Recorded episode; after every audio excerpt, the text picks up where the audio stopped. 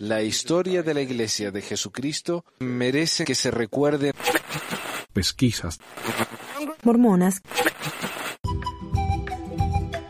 Hola mi gente, bienvenidos a todos a otra edición de Pesquisas Mormonas. Les habla Manuel, el Manuel.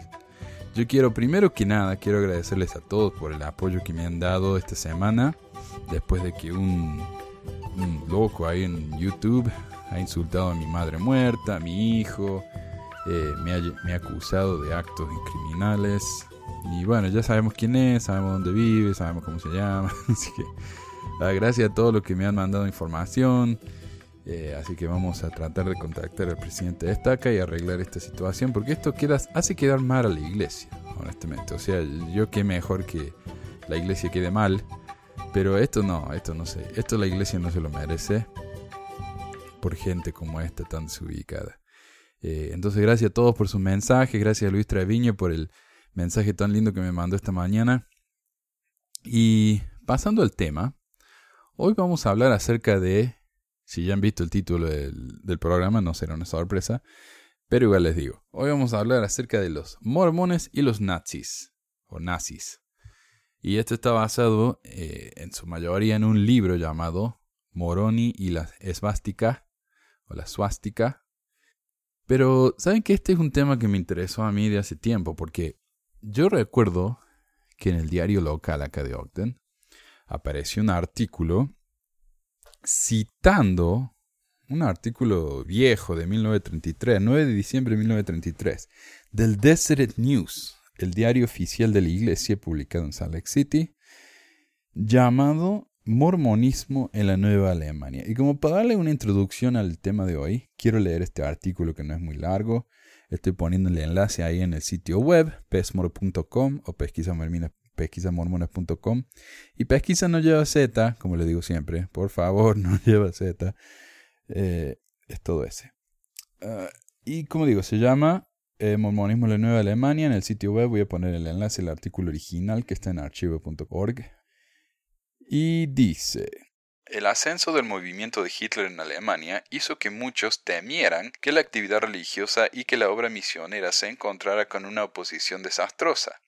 Desde que el Partido Nacional Socialista llegó al poder, algunas sectas han sido prohibidas o restringidas, pero las actividades en la iglesia mormona se han llevado a cabo casi como antes. De hecho, se pueden ver una serie de paralelismos interesantes entre la iglesia y algunas de las ideas y políticas de los nacionalsocialistas, los nazis. Un amigo de la iglesia en Danzig cuenta cómo varios de sus amigos nazis intentaban presionarlo para que se unieran bajo la esvástica, su forma de mostrar la originalidad y el genio político del partido de Hitler fue el brillante método que han emprendido para promover su marcha de caridad para este invierno. Para ello fue fenomenal. Para nuestro amigo, sin embargo, era simplemente otra aplicación del método efectivo que se ha usado en la iglesia mormona durante décadas. Los nazis han introducido el domingo de ayuno. El primer domingo de octubre, dos misioneros que no habían tenido nada que comer durante un día se apresuraron para llegar a su lugar habitual de comidas, esperando comer un inusualmente jugoso Wiener Schnitzel. Lo que obtuvieron fue un pequeño cuenco de gachas frías con un poco de bola de masa.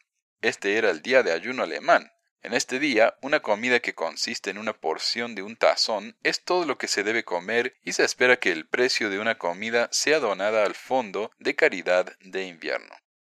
Es una campaña bien organizada. Está diseñada no solo para aliviar la pobreza extrema, sino que tiene el importante propósito de desarrollar ese espíritu de sacrificio que se está destacando en la Nueva Alemania, y también de crear un mayor sentimiento de unidad y hermandad mediante la ayuda mutua voluntaria.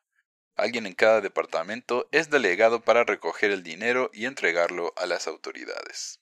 Hay otra tendencia notable en la dirección mormona, es un hecho muy conocido que Hitler observa una forma de vida que los mormones llaman la palabra de sabiduría.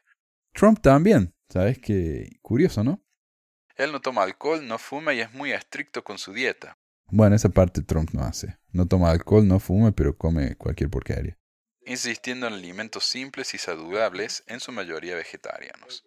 Hitler era muy, muy loco con eso de la salud. Él no solamente tomaba esto, sino que tomaba pilas de vitaminas, suplementos, cosas así, ¿no? Que él pensaba que lo hacían mejor. Y una medicina que le dio su doctor que después se enteró que era ácido, la droga. y no solamente LSD. Ok. Es parecido, ¿eh? En contacto con la iglesia LDS. Y no solamente él tomaba eso, LSD, sino que el país entero estaba tomando eso porque seguían el modelo de él. Esto era antes de que el LSD fuera reconocido como la droga que es hoy, pero el país entero, la Alemania entera, estaban todos drogados durante la época de Hitler. ok. Como muestra de resistencia física, Hitler puede ocupar su lugar fácilmente junto a los atletas que generalmente se toman como ejemplos clásicos. Claro, si estaba drogada, ¿cómo no va a tener ese ánimo, no? La lucha de 14 años que le trajo al poder en Alemania lo puso en una terrible tensión física. Además de la gran responsabilidad, ha habido pruebas y conflictos y una campaña tan extenuante que ha requerido la atención día y noche. Muchas veces lo que hace necesario que viaje grandes distancias en auto o en avión, durmiendo en el camino para estar en forma para las multitudes que se reunían para escucharlo donde tuviera tiempo de parar. Una señora que estuvo en varias cenas a las que asistió el doctor Joseph Goebbels, el conquistador de Berlín, me dijo que la rica variedad de licores disponibles nunca estuvo allí para su beneficio. Siempre era necesario servirle bebidas sin alcohol. Estos dos pintorescos líderes de la Nueva Alemania, en su gigantesca lucha por la supremacía política, han necesitado cuerpos capaces y cerebros claros, y se han entrenado como atletas. Su propia popularidad está haciendo que la intemperancia sea más impopular. El hecho de que sean adorados puede ser una de las principales razones por la creciente aversión por fumar y beber en Alemania en la actualidad. En la calle han aparecido carteles de las organizaciones juveniles que luchan contra el tabaco. Este mismo movimiento incluso se ha extendido al uso de cosméticos, y su efectividad puede verse por el hecho de que una mujer me dijo recientemente que la caída en el negocio de los cosméticos fue la causa de que perdiera su trabajo. Y ahora Holland anda diciéndole a las mujeres que se pongan un poco de lápiz labial y no parezcan hombres. ¿Cómo cambian los tiempos, no? Muchos de los que se sintieron más nerviosos por poder llevar a cabo sus actividades religiosas están descubriendo que al menos una rama de la obra de su iglesia ha recibido su mayor bendición desde la adopción del hitlerismo en Alemania. Siempre fue difícil para los trabajadores genealógicos ingresar a los archivos de la iglesia reconocida por el gobierno para rastrear sus registros familiares.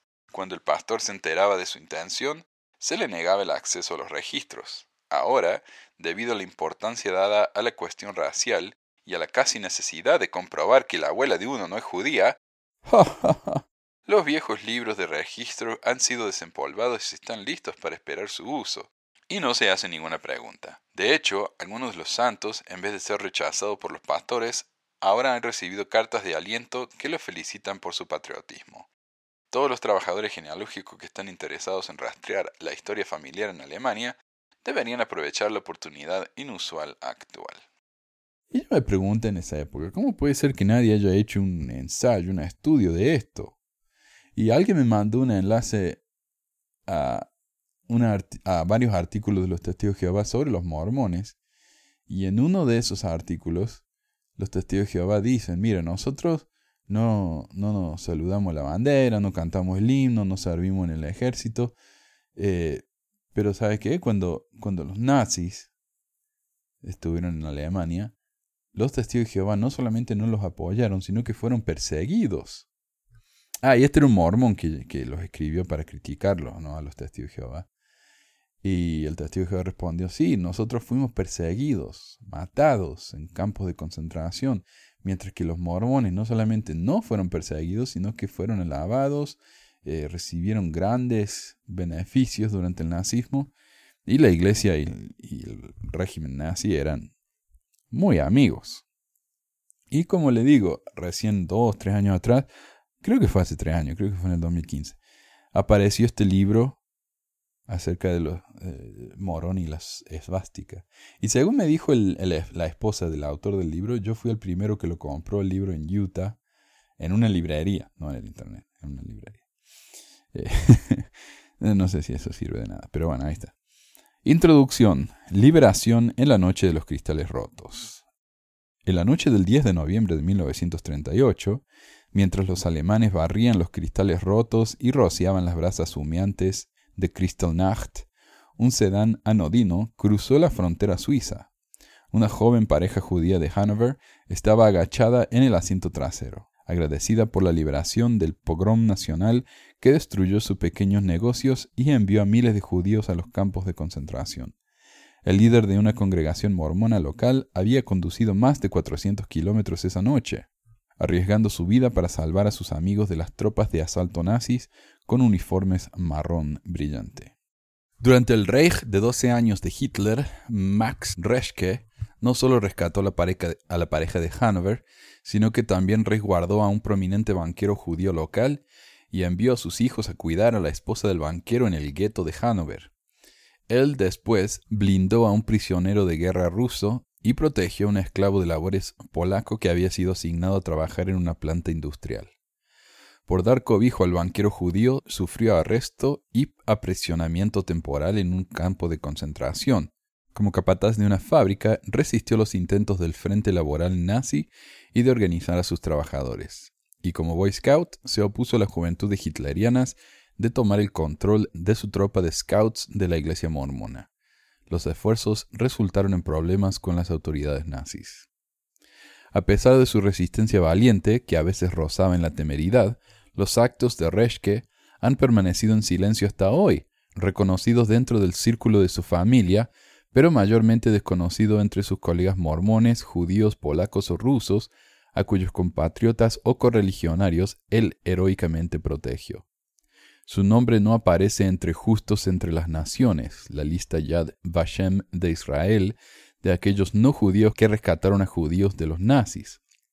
Recibe escasa mención en la historia apologista, escrita tanto por fieles estudiantes e historiadores mormones, quienes en su lugar tratan de manera ligera y delicada a la relación de sus correligionarios con el gobierno de la Alemania nazi.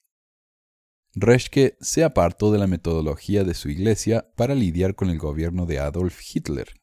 Al hacer esto, no solo violó una coordinada estrategia de supervivencia trazada por sus líderes eclesiásticos, sino que también transgredió contra un principio religioso importante, el decimosegundo artículo de fe y parte de la sección 134 de Doctrina y Convenios, funciona de forma equivalente en el mormonismo a la admonición bíblica de darle al César lo que es del César, un mandamiento de cooperar con el gobierno civil aunque resulte ser oneroso. Casos aislados de rebelión mormona contra el Tercer Reich fueron enfrentados con miedo, desaprobación u hostilidad directa de los feligreses que vieron tal inconformidad no solo poniendo en peligro a una secta vulnerable que los nazis podrían haber aplastado fácilmente, sino también como una violación de la voluntad de Dios. Las heroicidades de Max Reschke lideran esta narrativa no porque tipifica a los mormones en la Alemania nazi, sino porque difería mucho de ellos. A diferencia de este presidente de rama rebelde de Hannover, muchos funcionarios mormones se esforzaron por encajar en el Tercer Reich, enfatizando puntos de congruencia entre su iglesia y el régimen de Hitler. Estos no fueron esfuerzos espontáneos o localizados, sino que reflejan una estrategia centralizada ordenada por altos líderes eclesiásticos, los presidentes de misión mormones estadounidenses que actuaron bajo la guía de la sede de la iglesia de Salt Lake City. O sea, esto no era algo que los miembros querían hacer porque tenían miedo, no, esto era algo que la iglesia en sí desde arriba organizó, esta relación armoniosa entre la iglesia y Hitler. Sus intentos demostraron ser exitosos, los nazis no prohibieron que ninguna congregación mormona adorara y persiguieron a pocos miembros individuales. Cuando un mormón alemán o un misionero estadounidense se enfrentaron al gobierno, fue por una transgresión individual que habría puesto en peligro a cualquier alemán común durante el, régimen nazi, y no por el solo hecho de ser mormones. Los santos de los últimos días alemanes y sus líderes eclesiásticos estadounidenses aprendieron cómo vivir bajo la vigilancia periódica del Estado, pero lograron sobrevivir a este escrutinio. Y para recordar entonces, los mormones no se los persiguió por ser mormones, sino porque hicieron cosas ilegales, como ya vamos a ver algunos ejemplos, como el ejemplo de Reschke, pero los testigos de Jehová, judíos y homosexuales y tantos otros, se los persiguió solamente por ser eso. El hecho de ser testigo de Jehová era un crimen. El hecho de ser judío era un crimen. El hecho de ser homosexual era un crimen. El hecho de ser mormón no era un crimen. Sin embargo, en el proceso de comprobar que el mormonismo no representaba una amenaza para el Estado alemán, especialmente en el periodo de preguerra de 1933 a 1939, los líderes de la Iglesia Sud excedieron el esfuerzo necesario para la supervivencia. O sea, no es que hicieron lo necesario como para llevarse bien, no, fueron mucho más allá. Y no es que esta defensa, el hecho de ser mormón no era ilegal, no, es, no fue una, una protección divina. No, los líderes de la iglesia trabajaron muy duro para que esto fuera así. El registro histórico revela numerosos esfuerzos para obtener el favor del Estado nazi, desde el interés común en la investigación genealógica hasta la admiración por la imagen cuidadosa cultivada de Hitler de una vida sana como un devoto no fumador y no bebedor, como leímos en el artículo inicial.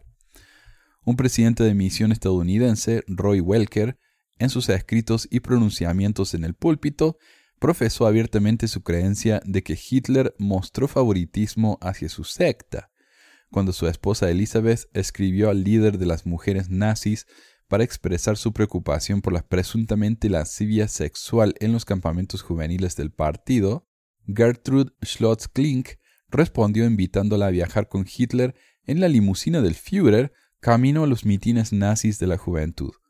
Otro líder de misión estadounidense más sofisticado, Alfred C. Ries, cultivó contactos en el Ministerio de Propaganda nazi que le permitieron publicar un artículo en el diario nazi oficial, el Volkischer Beobachter. Y le pido disculpas a alguien que me escuche que sepa alemán. Estoy intentando. El artículo enfatiza puntos de congruencia entre el mormonismo de Utah y la sociedad alemana nazi. Al recibir afirmaciones por los líderes de su iglesia de que no había conflicto entre ser un buen mormón y un buen ciudadano del Estado nazi, los mormones alemanes servían diligentemente en el cuerpo laboral nazi y en el ejército alemán. Otros santos de los últimos días se pusieron con entusiasmo las camisas marrones de Sturmabteilung de Hitler o la SA, una organización que rompió cabezas en las calles y destrozó negocios judíos. Algunos se unieron por motivos más benignos, como los congregantes de Hamburgo, quienes disfrutaban tocar en la banda local de la SA. Otros mormones recibieron membresía en el grupo Elite de guardia personal de Hitler, el Schutzstaffel o la SS de camisa negra, una organización que se expandió hasta desempeñar un papel principal en el Holocausto. Un miembro de Hamburgo, infame entre sus feligreses por haber matado a uno de los oponentes políticos de Hitler en una pelea callejera, se alistó en a ver, Totenko Verbande, las unidades de la calavera de la SS que dirigían los campos de exterminio. Otro mormón apareció en un artículo académico temprano como un mecánico experto que instaló maquinaria especializada en Auschwitz. En el lenguaje de la Alemania nazi, esto es un eufemismo para alguien que instala cámaras de gas y crematorios. Algunos jóvenes misioneros mormones de los Estados Unidos dieron el saludo hitleriano alentados por sus líderes, no solamente por simpatía genuina con el régimen, sino para evitar el conflicto. Otros misioneros se negaron a llevar a cabo esta señal de lealtad al gobierno, lo que ocasionalmente les causó dificultades con los nazis que encontraron. Esa opinión dividida dentro del cuerpo misionero revela una conciencia de las ramificaciones políticas de tal muestra argumenta en contra de la posición de que los mormones estadounidenses con mentalidad espiritual carecían de conocimiento de la, realidad política en el Tercer Reich. Un joven misionero estadounidense, Alvin Schoenhals, fue encerrado en una cárcel local por tres semanas después de que los censores postales leyeron sus comentarios antinazis políticamente astutos pero intemperantes en una carta que envió a su casa en Utah. La comunicación de los presidentes de misión a la jerarquía de la Iglesia en los Estados Unidos revela una comprensión sofisticada de lo que estaba ocurriendo en la Alemania nazis. En otras palabras, los mormones no eran ignorantes de quién eran los nazis. Si bien esto fue antes de la guerra, se sabía bien que estos hombres eran profundamente racistas y criminales, asesinos. Los mormones se esforzaron por continuar su adoración congregacional y sus esfuerzos misioneros en uno de los regímenes más opresivos del mundo con renovado vigor cada vez que el gobierno nazi planteaba un desafío. Las respuestas políticamente astutas del liderazgo mormón fueron abrumadoramente exitosas. Los mormones en Alemania también cambiaron las prácticas litúrgicas y los esfuerzos misioneros para acomodarse al sesgo antisemita del Estado nazi.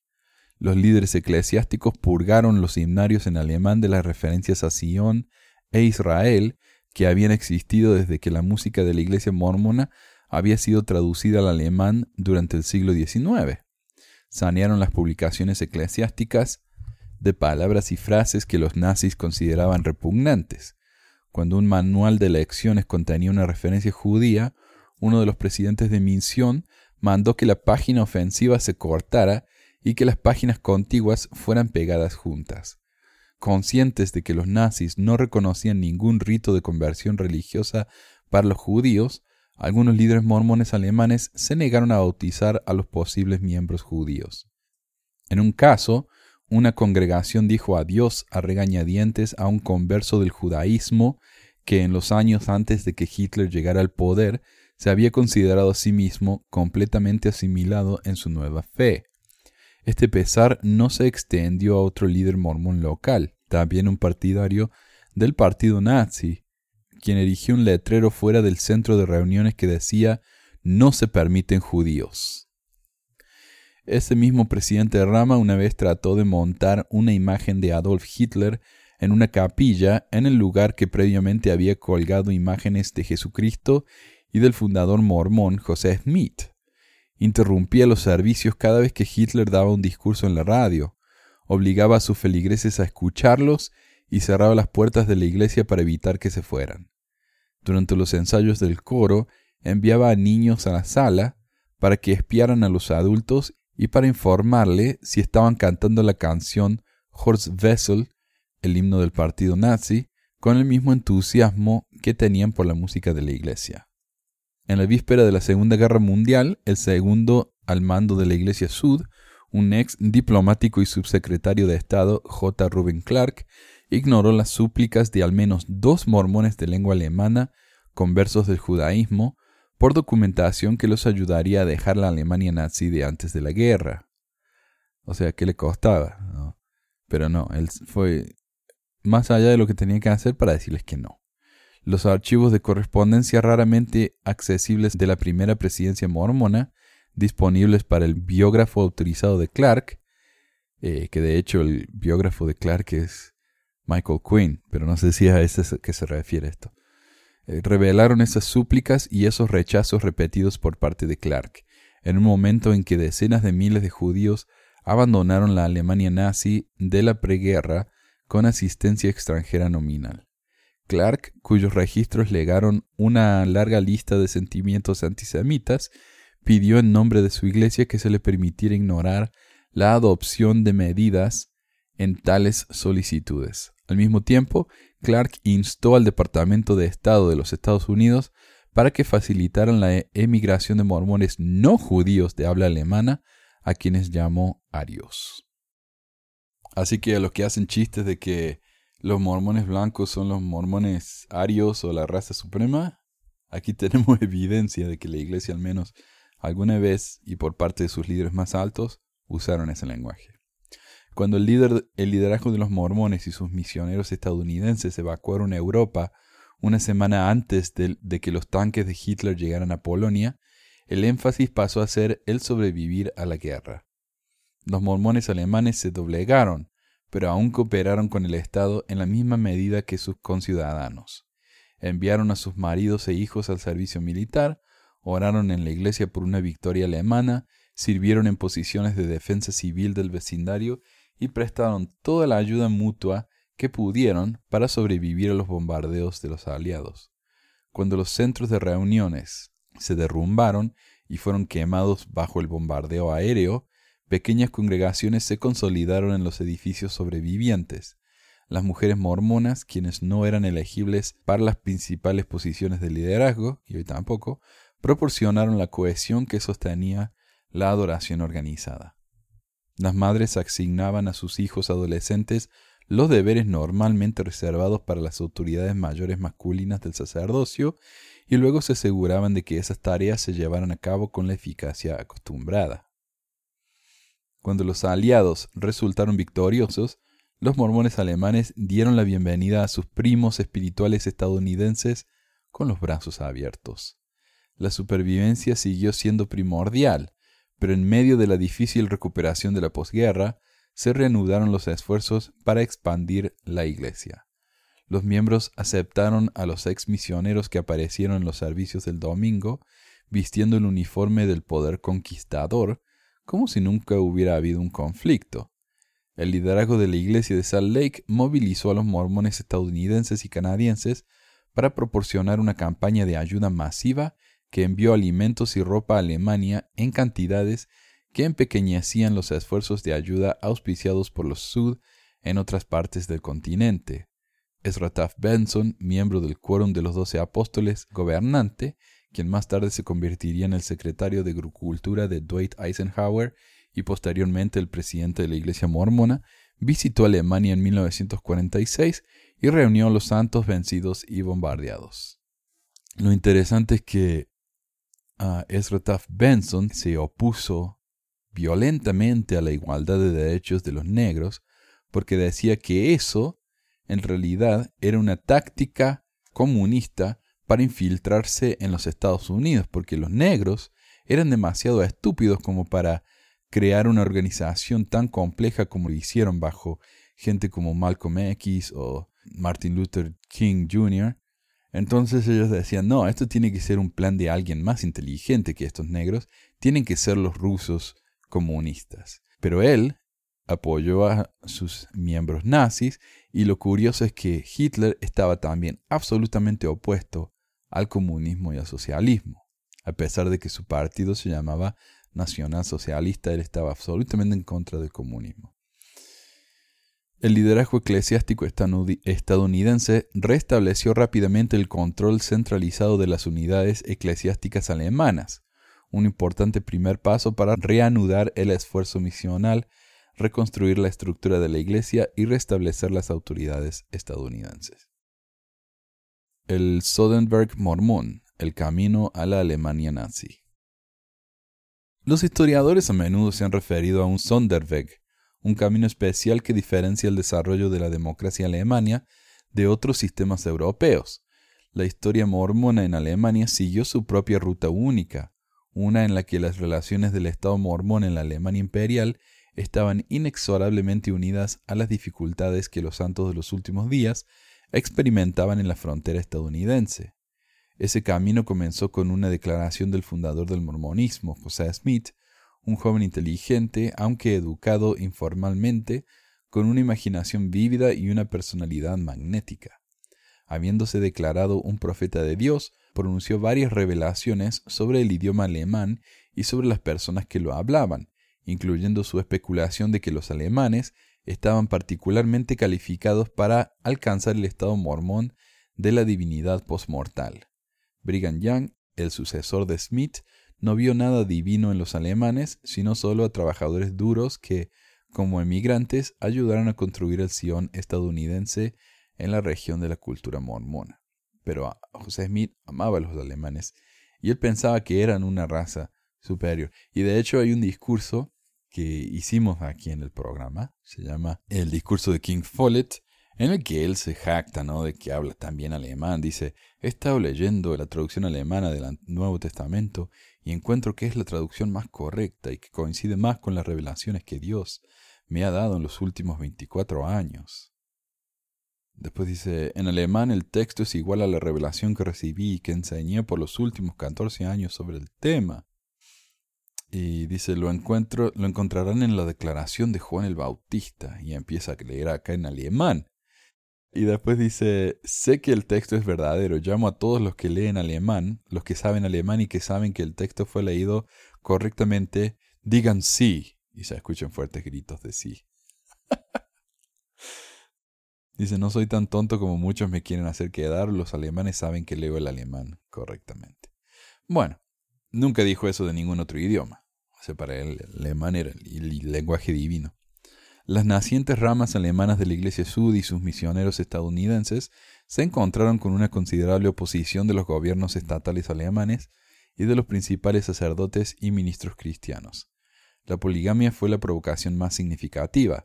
Los mormones nunca practicaron el matrimonio plural en Alemania, sin embargo, los funcionarios de los diversos estados alemanes argumentaron que si los santos de los últimos días no podían obedecer la ley en su propio país, no era probable que cumplieran la ley en el extranjero.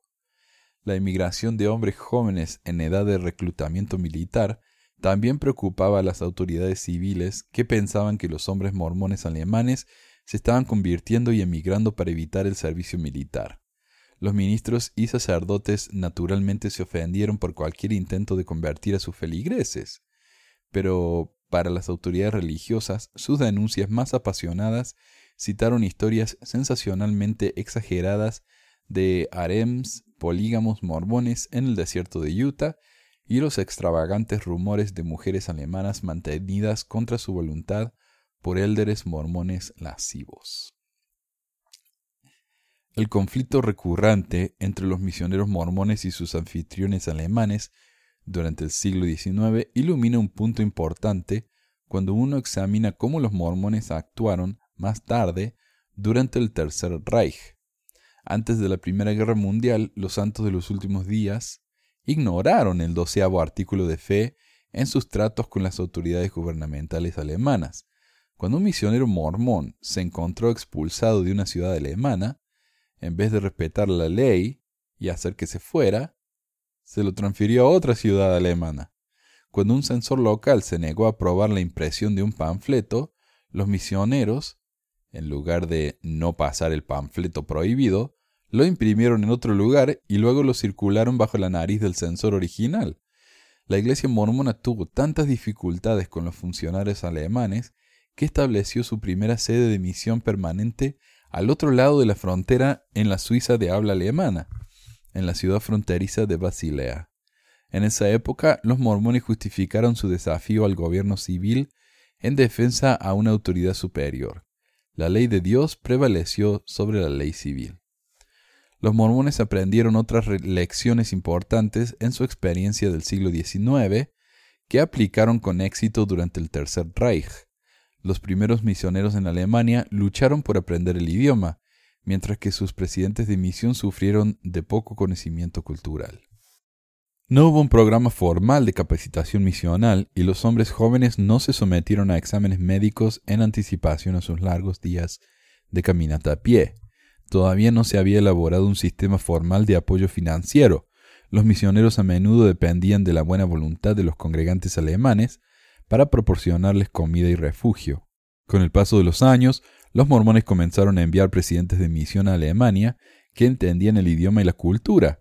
Esos líderes eran emigrantes alemanes que recibieron entrenamientos espirituales en la región de la cultura mormona y que luego acordaron regresar a sus tierras nativas para dirigir los esfuerzos de proselitismo. Los regímenes formales de eh, entrenamiento y apoyo financiero como existen hoy no ocurrieron hasta las primeras décadas del siglo XX. O sea que para cuando Hitler llegó a su poder, los misioneros ya sabían cómo actuar en ese país, cómo funcionaba la cultura, tenían líderes alemanes, etc. La Primera Guerra Mundial y la República de Weimar sirvieron como un puente hacia la legitimidad de los mormones en Alemania, ya que asumieron responsabilidades de ciudadanía tanto en la guerra como en la naciente democracia que les siguió. Unos 55 mormones alemanes murieron en el campo de batalla por la patria durante la guerra, lo que permitió a los santos de los últimos días una auténtica reclamación de patriotismo durante la naciente república y la dictadura nazi que les siguió. Durante la República de Weimar, los mormones disfrutaron de los beneficios de la democracia constitucional alemana que les permitió impugnar los decretos de expulsión y buscar reparación civil por el hostigamiento de los clérigos hostiles. El aumento de la inmigración alemana al Sion estadounidense también proporcionó un impulso para desarrollar el núcleo de los alemanes nativos que eventualmente dirigieron la Iglesia Sud a lo largo de la Segunda Guerra Mundial. Cuando Hitler llegó al poder a principios de 1933, los ciudadanos alemanes dirigieron nuevamente la mayoría de las unidades eclesiásticas alemanas a nivel de rama y distrito, como lo habían hecho en la Primera Guerra Mundial después de la partida de los estadounidenses. Entonces, e, e, el punto es que la iglesia tenía una organización bien hecha, eh, bien organizada, valga la redundancia, en el país. Sabían cómo funcionaba el sistema, tenían a, líderes locales que conocían bien la cultura y todo eso. Durante la República de Weimar, los líderes mormones demostraron su creciente voluntad de cumplir con la, con la autoridad secular al disciplinar a los miembros y misioneros que transgredían y al mejorar la supervisión de los subordinados. También instituyeron programas de capacitación para misioneros recién llegados a Alemania, formalizaron el sistema de apoyo financiero para estos jóvenes emisarios del Evangelio y perfeccionaron una rutina mediante la cual los presidentes de misión estadounidenses recorrían sus jurisdicciones periódicamente para supervisar las actividades eclesiásticas. Los presidentes de misión desarrollaron una relación de trabajo con los funcionarios consulares estadounidenses en Alemania, en quienes podían confiar para interceder tanto con el gobierno de Weimar como con el nazi cuando los misioneros tenían dificultades. Sería un error, sin embargo, concluir que los misioneros y los fieles obedecieron únicamente debido a la supervisión mejorada o al temor de las consecuencias adversas posibles. El crecimiento de la Iglesia Sud de Alemania convenció a los jóvenes estadounidenses y a los conversos alemanes de que el estilo de vida misionero espartano y las formas de membresía cada vez más rigurosas se encontraron con la aprobación divina. Informes de curaciones milagrosas, intervenciones divinas frente al peligro y sentimientos místicos proporcionaron la confirmación de que estos creyentes verdaderos necesitaban mantener su fe y soportar el conflicto con las autoridades civiles y religiosas alemanas se estaba estableciendo una base, aunque sin saberlo, para la supervivencia del mormonismo y la prosperidad bajo el régimen nazi. Los años nazis de la preguerra, 1933-1939, una historia olvidada. Los mormones no tenían la intención de asociarse con el gobierno nacional socialista. Los informes enviados por los presidentes de misión a fines del periodo de Weimar expresaron temor de que una toma de poder nazi impediría el esfuerzo misional estadounidense e interrumpiría el control de Salt Lake City sobre los congregantes alemanes. Los esfuerzos iniciales para mantener el dominio de sus propios asuntos se convirtieron en, un esfuerzo para subrayar las similitudes entre una pequeña secta estadounidense y el gigante nazi. Como observó Christine Elizabeth King en uno de los primeros artículos académicos sobre este tema, los nazis y los mormones compartieron una Weltanschauung común, o Weltanschauung, no sé qué. Bueno, bueno. Weltanschauung, ah, no sé. Una conjunción de cosmovisiones. O sea, la manera en que veían el mundo. Veían el mundo de una manera similar. Las políticas nacionalsocialistas presentaron oportunidades que eran demasiado atractivas como para que los mormones las dejaran pasar. Los mormones en la Alemania nazi de antes de la guerra establecieron un patrón para tratar los problemas planteados por el gobierno. Al principio surgía un desafío que amenazaba la capacidad de los mormones de continuar la adoración litúrgica, la actividad auxiliar de la Iglesia o la obra misional. En el curso de resolver el problema en el nivel más bajo de la burocracia gubernamental, se presentarían nuevas oportunidades para explotar áreas de interés mutuo entre la Iglesia y el gobierno, como la investigación genealógica y el básquetbol. Al hacerlo, los mormones a menudo parecían ignorantes de la implicación de colaborar con el Estado nazi.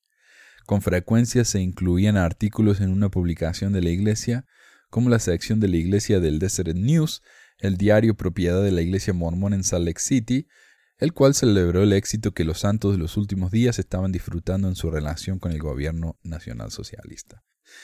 Eh, al mismo tiempo, las columnas de noticias del Desert News publicaban historias de servicios de cable que detallaban la persecución que estaban experimentando los judíos de Alemania.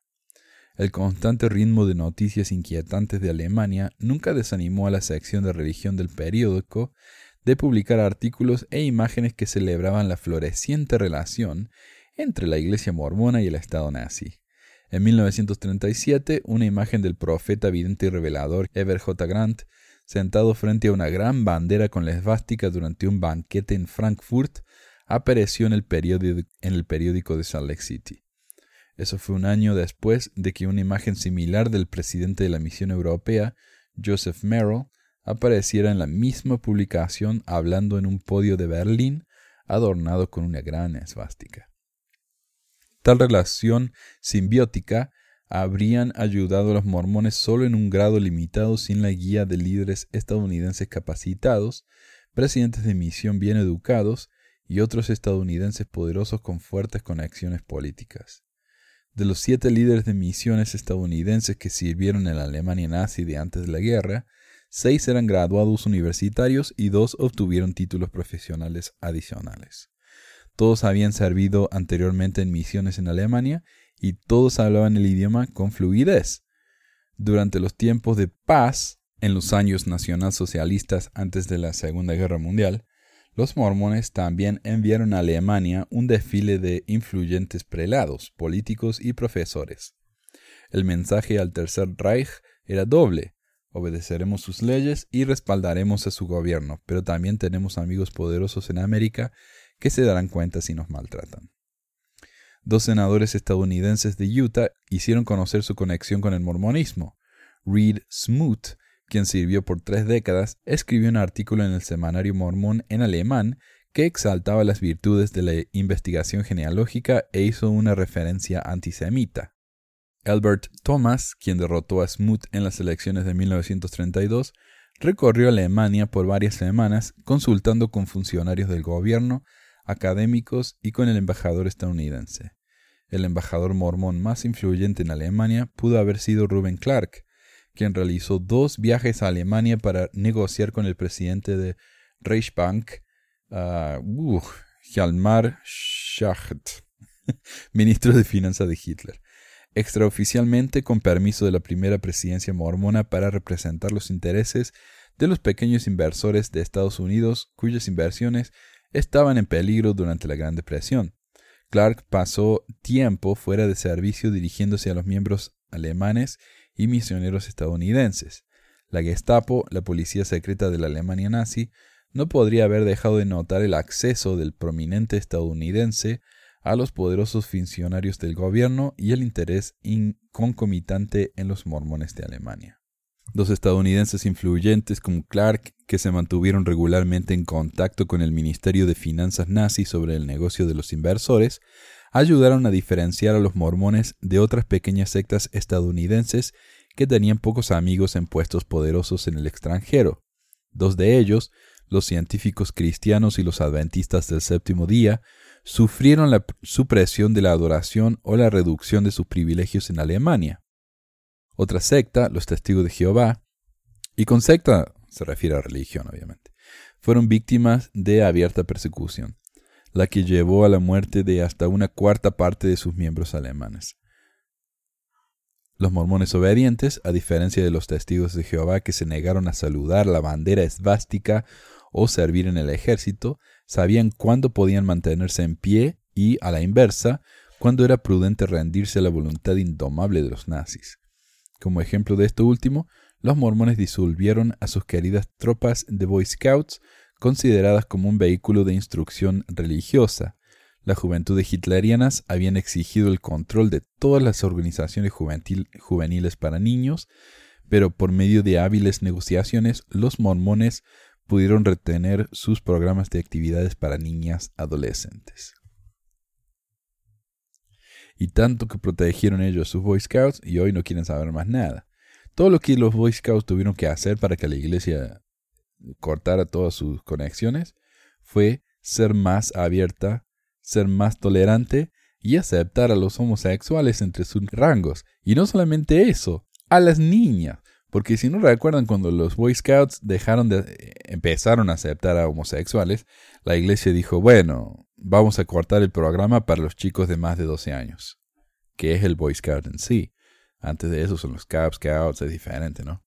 Pero una vez que los Boy Scouts aceptaron a las mujeres, la iglesia dijo, ah, no, eso ya es demasiado. y hoy en día los mormones y los Boy Scouts no tienen nada que ver uno con el otro. Lo cual debe ser mejor para los Boy Scouts, si no están tan atados con una organización tan anticuada en sus costumbres y en, en su visión del mundo. Desde lo más alto hasta lo más bajo en la cadena eclesiástica, los mormones en la Alemania nazi de antes de la guerra cooperaron para sobrevivir y prosperar. Muchos felizmente creyeron que eran ciudadanos favorecidos en un estado policial. Algunos fieles comunes se convencieron a sí mismos de que Hitler había leído el libro de Mormón y era un miembro secreto de la iglesia. oh, yo me acuerdo cuando estaba en la misión y hablaban de los posibles miembros de la iglesia. Yo, oh, yo escuché que Steve Martin es mormón, que Arjona escuchó las, las, charlas y se disculpó por su canción y tanto. Eh, sí, la mayoría de Hollywood son mormones, según los mormones. Pero bueno, en esa época era Hitler. Hitler era mormón. Ahora sí es mormón, porque ya lo han bautizado como 80 veces. El presidente de la misión, Roy Welker, cuya esposa viajó con Hitler en su limusina, dijo que en una reunión cívica en Salt Lake City en 1937 que los, judíos, los judíos estaban más seguros hoy en Alemania que en muchas partes del mundo. Qué estupidez, ¿no? Tales absurdos no parecen tan absurdos cuando son vistos a través de los ojos de aquellos dedicados a servir a causas más grandes que ellos mismos, el mormonismo y el nazismo. Y esto demuestra una hipocresía tan grande, porque ellos saben que el mundo estaba horrorizado con lo que los nazis estaban haciendo.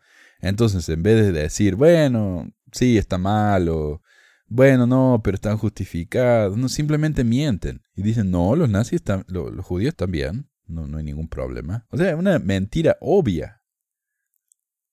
Em, como, como ya dije, reconociendo que el mundo estaba horrorizado con lo que estaba pasando y tratando de limpiar el buen nombre de los, de los nazis, ¿no?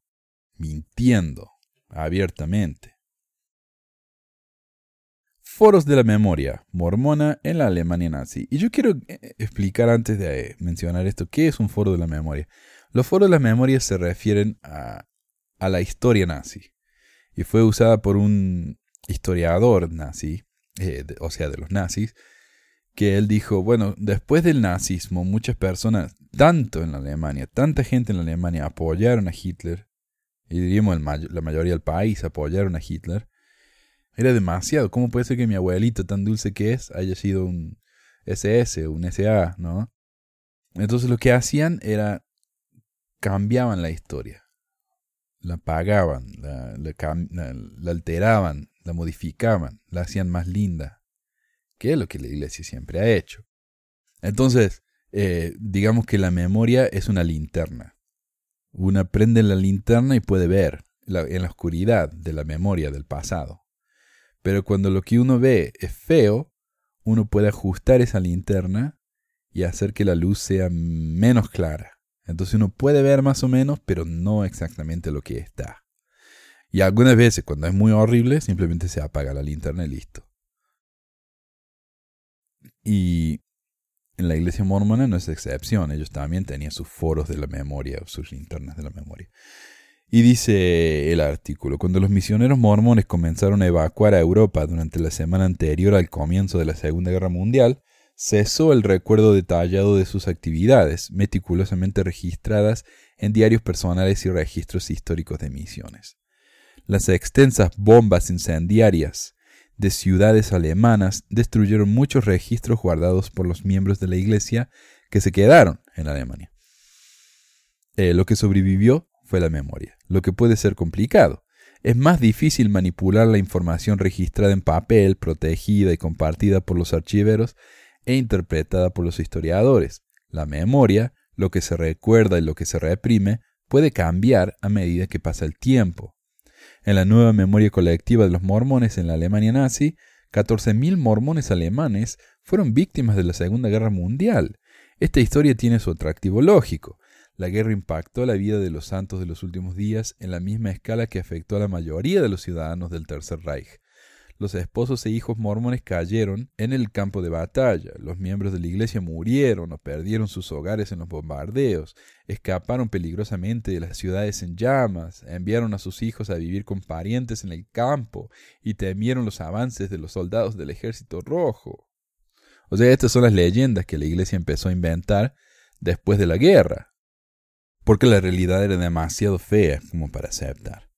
La guerra también interrumpió la vida religiosa de las pequeñas congregaciones mormonas, dicen otras leyendas. Cortó la cadena de autoridad eclesiástica mediante la eliminación de misioneros estadounidenses.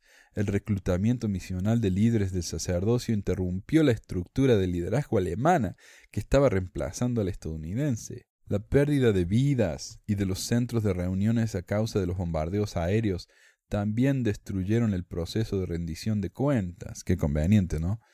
El autor Gilbert Scharfs estima que casi 500 soldados mormones alemanes y más de 100 civiles murieron como resultado de las hostilidades. Los registros anteriores revelaron un número menor de bajas mormonas alemanas, 184 muertos en combate, 120 que murieron en el frente interno. O sea, las víctimas mormonas fueron mucho menores de las que la iglesia dijo por mucho tiempo. Debido a la catástrofe de la guerra, nadie sabe exactamente cuántos mormones fueron asesinados o heridos en las hostilidades. En lugar de una crónica detallada, puntuada con estadísticas, las historias preferidas de los mormones en Alemania durante la Segunda Guerra Mundial se desarrollan a través de una serie de linternas de la memoria, o foros de la memoria. Valientes soldados de la Wehrmacht que soportaron dificultades en el campo de batalla sin disparar un solo tiro al enemigo, civiles resilientes que protegieron a los corregionarios bombardeados y aceptaron evacuar a los santos del este, alemanes poseedores del sacerdocio que asumieron el papel del liderazgo estadounidense de la preguerra, misioneros que regresaron como soldados de ocupación y una campaña masiva de socorro auspiciada por la Iglesia que sucedió cuando el liderazgo eclesiástico estadounidense volvió a imponer la autoridad espiritual de Sion sobre sus vencidos congregantes alemanes. Los faros de la memoria que no promueven la fe convenientemente se omiten en la nueva memoria colectiva. El sufrimiento que experimentaron los mormones alemanes durante la guerra proporciona historias que oscurecen otros relatos que podrían no ser espiritualmente edificantes. Pero como dijo el Elder Packer, no toda verdad es útil, y si algo no es edificante es mejor ignorarlo. Entonces hubieron la mayoría de los mormones apoyaron el gobierno nazi en Alemania y de los líderes mormones apoyaron a los nazis en Alemania, sí, pero eso no conviene saber, eso no es edificante, así que lo ignoremos.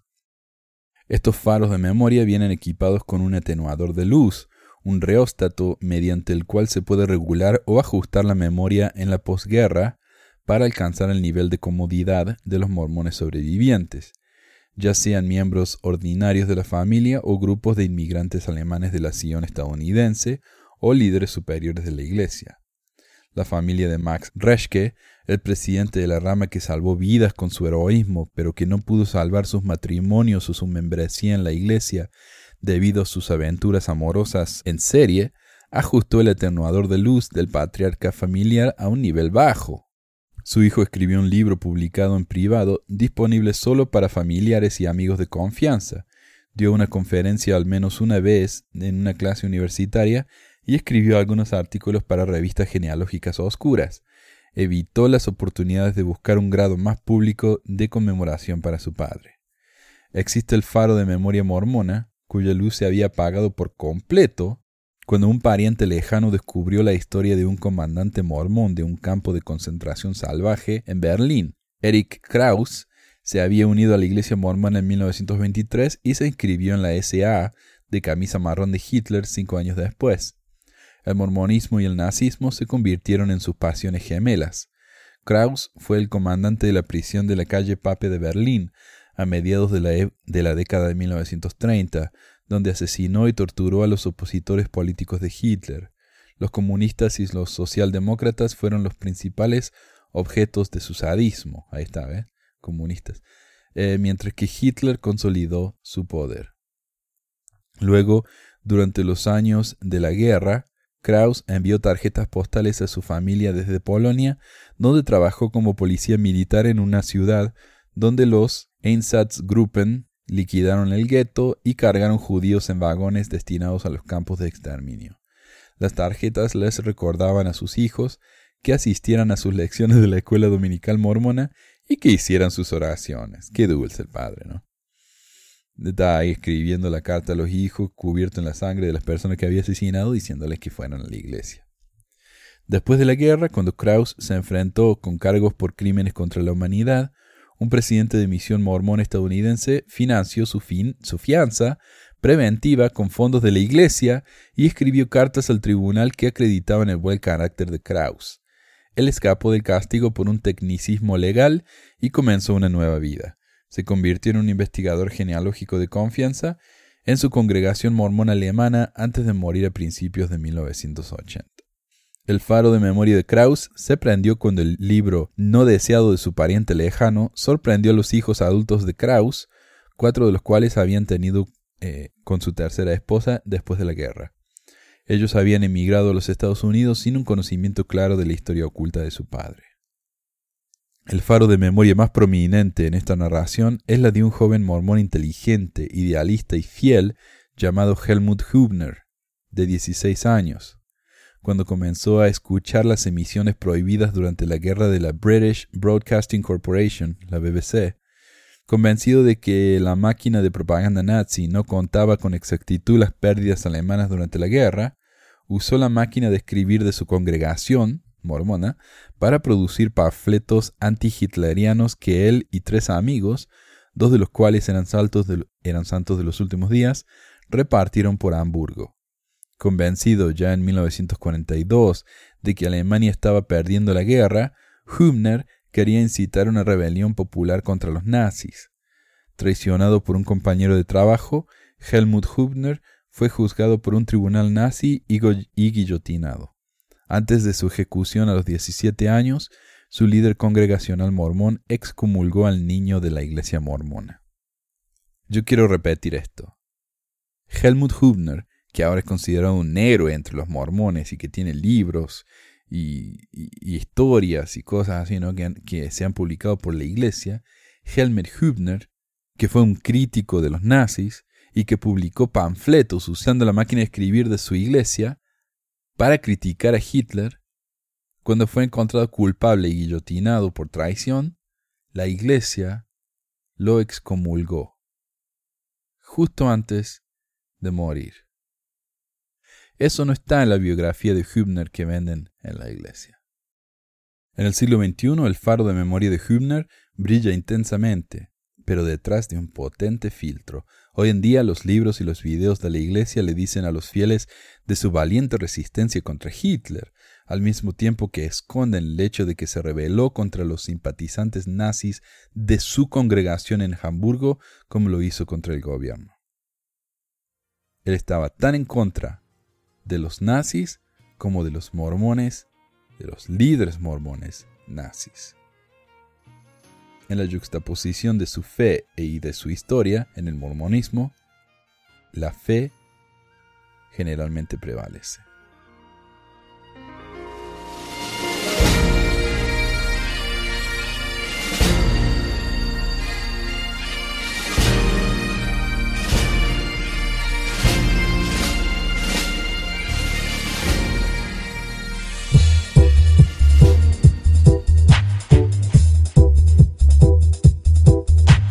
Gracias por escuchar esta edición de Pesquisas Mormonas. No se olvide de visitar nuestro website en pesquisasmormonas.com o pesmor.com y nuestro blog en pesquisasmormonas.org o pesmor.org.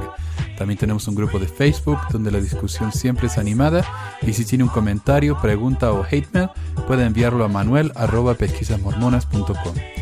Y si por alguna razón ha abandonado la iglesia y ya no sabe qué hacer con todos esos miles de dólares extras, ahora que ya no paga el diezmo, le agradeceríamos si nos envía uno o dos dólares por medio de Patreon en patreon.com barra pesquisas mormonas o en paypal.me barra pesquisas mormonas para ayudarnos a cubrir los gastos de domain y hosting del podcast. Muchas gracias de nuevo y hasta la próxima semana. La música del comienzo del podcast es la canción de la primaria Historias del Libro de Mormón por Clive Romney. La canción previa a esta es Lo el Profeta del ex de Acevedo y esta es la versión de la banda Roosters de la canción de la primaria Palomitas de Maíz. ¿Por qué a pesquisas mormonas? Para que mi papá pueda parar los websites del podcast y de los videos. Gracias. Pues quizás hormonas. Pi, pi, pi.